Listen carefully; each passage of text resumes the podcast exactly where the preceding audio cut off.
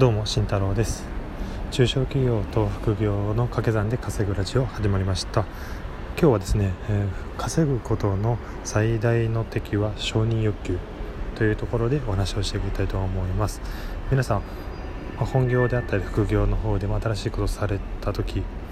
稼ごうと思って新しいことをした時、えー、一番邪魔になっているもの何でしょうか。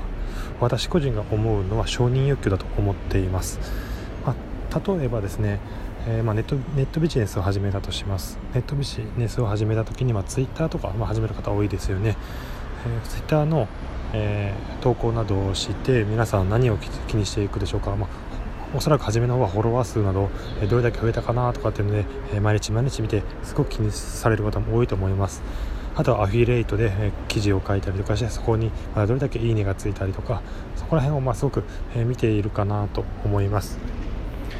そこの、えー、承認欲求ですね。そこが私は最大の敵だと思っています。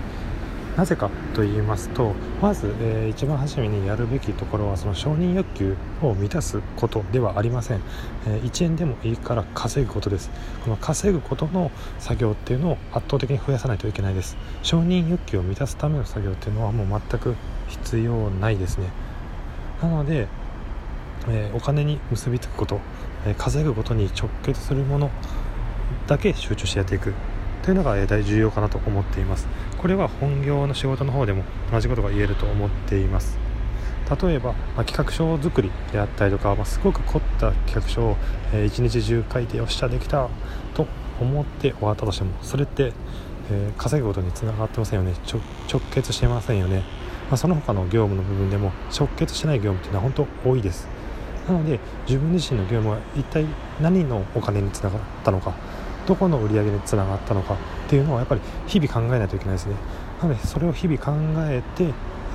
改善をしていかないといけないです。そうしなければただただ、えー、誰かに認められるためまあ、上司、えー、資料作りとかであれば上司に認められるため同僚に認められるためにやっている作業というふうになってしまいます。稼ぐため売り上げを上げるための作業になっていないんですね。なので、えー、そこの承認欲求を満たすためではなくお金を稼ぐ。稼ぐにはどうすればいいのか。稼ぐための作業とは何だ。というのをま突き詰める必要があるかなと思います。では今日は、え、稼ぐことの最大の敵は承認欲求というところでお話をしました。じゃあね。